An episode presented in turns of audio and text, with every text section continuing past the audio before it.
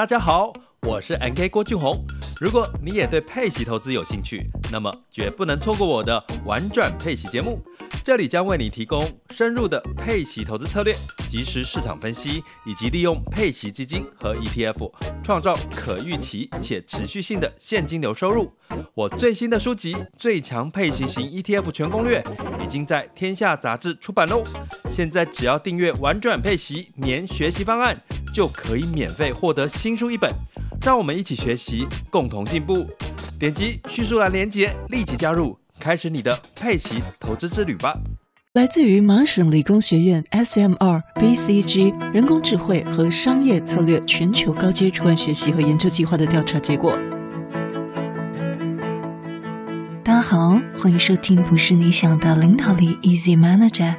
没时间读商业管理的书吗？不是你想的领导力，是能让你用听的读书会。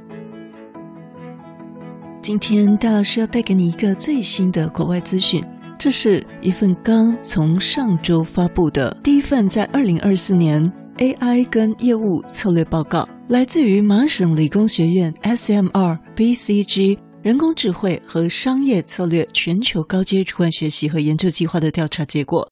着眼在组织如何用 AI 来发展 KPI，更好的跟公司策略保持一致，并且实现你的企业目标。传统的 KPI 指标越来越没有办法提供领导者成功所需要的资讯跟见解，因为传统的 KPI 在追踪进度、协调人员和流程、确定资源的优先顺序以及推进当责制都存在着一些不足。那么这些失败呢，既降低了整个营运效率，也损害了对策略目标和结果的追求。世界各地很多大型的企业组织、成熟的企业组织，他们都认识。认知到说，这个 KPI 呢，其实需要变得更聪明、更有能力，所以呢，他们就投资在整个演算法创新的 project 上面，让整个绩效指标更加的智慧，适应力更强，而且是可预测的。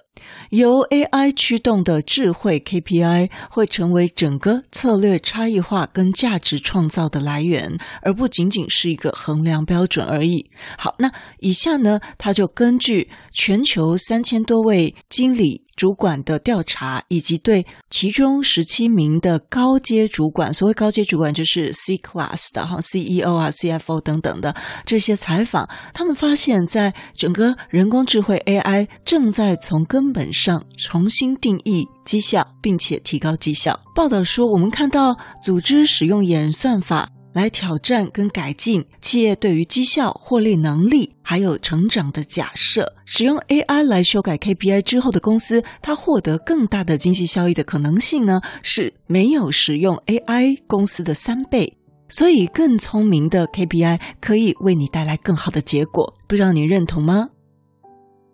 那作者就举一个例子哦，他说以线上家具零售商 Wayfair 为例，那 Wayfair 可能在台湾的听众比较没有听过它，我们可能都有听过 Amazon。那如果亚马逊 Amazon，你可以了解它是全球流量最大的线上零售平台商，那么 Wayfair。就是美国最大的线上家居零售商，他们现在也开始做全球电商的，在很多的国家也可以从美国发货来买到。好，以这个美国最大的全球家居零售商为例呢，他们使用了 AI 技术去分析客户数据，就发现了导致销售损失的一个新模式。这个洞察呢，就促使 Wayfair 它重新设计。让这个销售损失的 KPI 转变变成一个更具有价值的指标，结果呢，Wayfair 它能够更好的推荐产品，整个提升了客户的满意度跟销售业绩。它怎么做呢？Wayfair 说，我们过去认为，如果某件产品，假设沙发，它销售失败了，就会给公司带来损失。但当他们的技术长开始查看数据的时候，就意识到说，诶，在百分之五十跟百分之六十的情况下。当我们销售下滑的时候，是因为客户购买了同一产品类别中的其他产品，所以不只是单单看那个数据下滑，而是你知道客户的踪迹去了哪里了。透过这一项洞见洞察，就促使了 WiFi 将整个销售损失的 KPI 重新设计为更有价值的指标。就我们刚提到，那么这间公司呢，根据以前的价格变化计算，都是基于产品销售的损失，就是很单点的去看这件事情。他们现在呢，还根据价格变化计算在类别的销售保留，也就是说，不只是单单看这个产品的销售下滑，而去看整个类别。整个类别的销售是不是有下滑？那么借助这个新的、更精准的 KPI Wayfair 在建议下一个就能够提出更有效的家具推荐，其中呢就包括了客户偏好。客户偏好呢是从价格点一直到发货时间都有客户不同的偏好。有的人他在意价格，有的人呢他在意要赶快收到，或者是他可以晚点收到，他但是他想要便宜一点，诸如此类。那么从逻辑上来讲，经营团队将产品放置决策与配送中心和仓库限制这几个点相结合，来改善客户跟员工的体验。用更聪明的 KPI 就可以显著地改善每个人的成果，并且告诉我们这个例子并不是一个偶例。在这篇报告的研究发现，各行业的组织都在使用 AI 来重新审视这个 KPI 的基础知识，并且发现潜在。或者是有一些被低估的绩效特征，透过识别重新定义跟传达更聪明的指标，也就是更强化公司的策略衡量系统。领导者可以提高公司优化预期结果的能力，而更聪明的 KPI 不仅仅是挖掘价值，还有刚讲这种差异化的来源。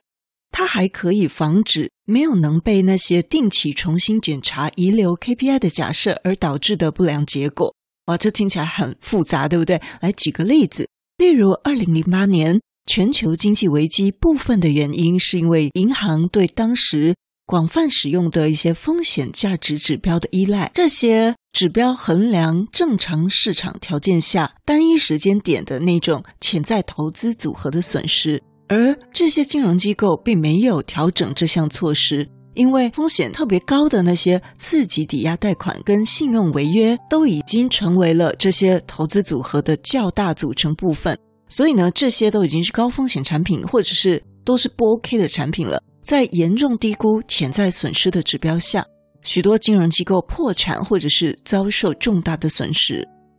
此外，研究还显示呢，有百分之六十的管理者。认为他们必须要改进那些传统的 KPI，但只有三分之一，大概百分之三十四的组织正在用 AI 来创建新的 KPI。这表明什么呢？这告诉我们，虽然认识到了 AI 在优化 KPI 方面的潜力，但大部分的组织还没有办法充分利用这个技术。我们下一集呢，会跟大家分享。目前呢，这些大型的公司它怎么样利用 AI 来改进现有的 KPI，还有一些实例。那我们今天先复习一下今天的重点摘要，就是讲到传统的 KPI 已经没有办法提供给领导者所需要的资讯跟见解，并且对于追踪进度、协调人员流程，还有确定。资源的优先顺序，所以呢，我们需要 AI 创新演算法来让 KPI 更加的智慧、适应性强，而且可以预测，给我们有一个更棒的、更准确的策略价值。AI 驱动的智慧 KPI 已经成为策略差异化跟价值创造的来源，而不仅仅是一个衡量的标准。透过对全球三千位管理者的调查，使用 AI 修改了 KPI 的公司，它获得更大经济效益的可能性是没有使用公司的三倍。下集会跟大家继续分享怎么使用智慧 KPI 来做企业的实践，利用 AI 来改进现有的 KPI。我们下次见。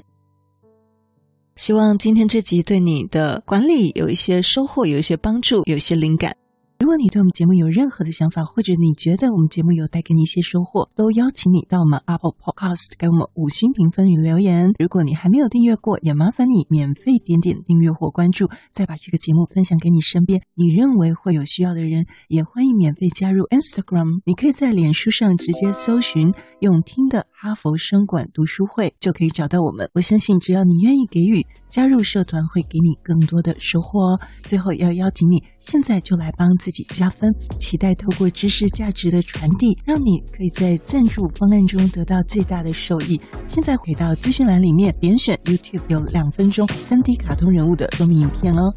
我知道你是非常非常忙碌的，但是你却选择收听我们这一集的节目，非常的感谢，而且你也是最棒、最优秀的。不是你想的领导力，是能让你用听的管理读书会，轻松就能让你用在职场上。祝福你有一个很棒的一天，我们下次见。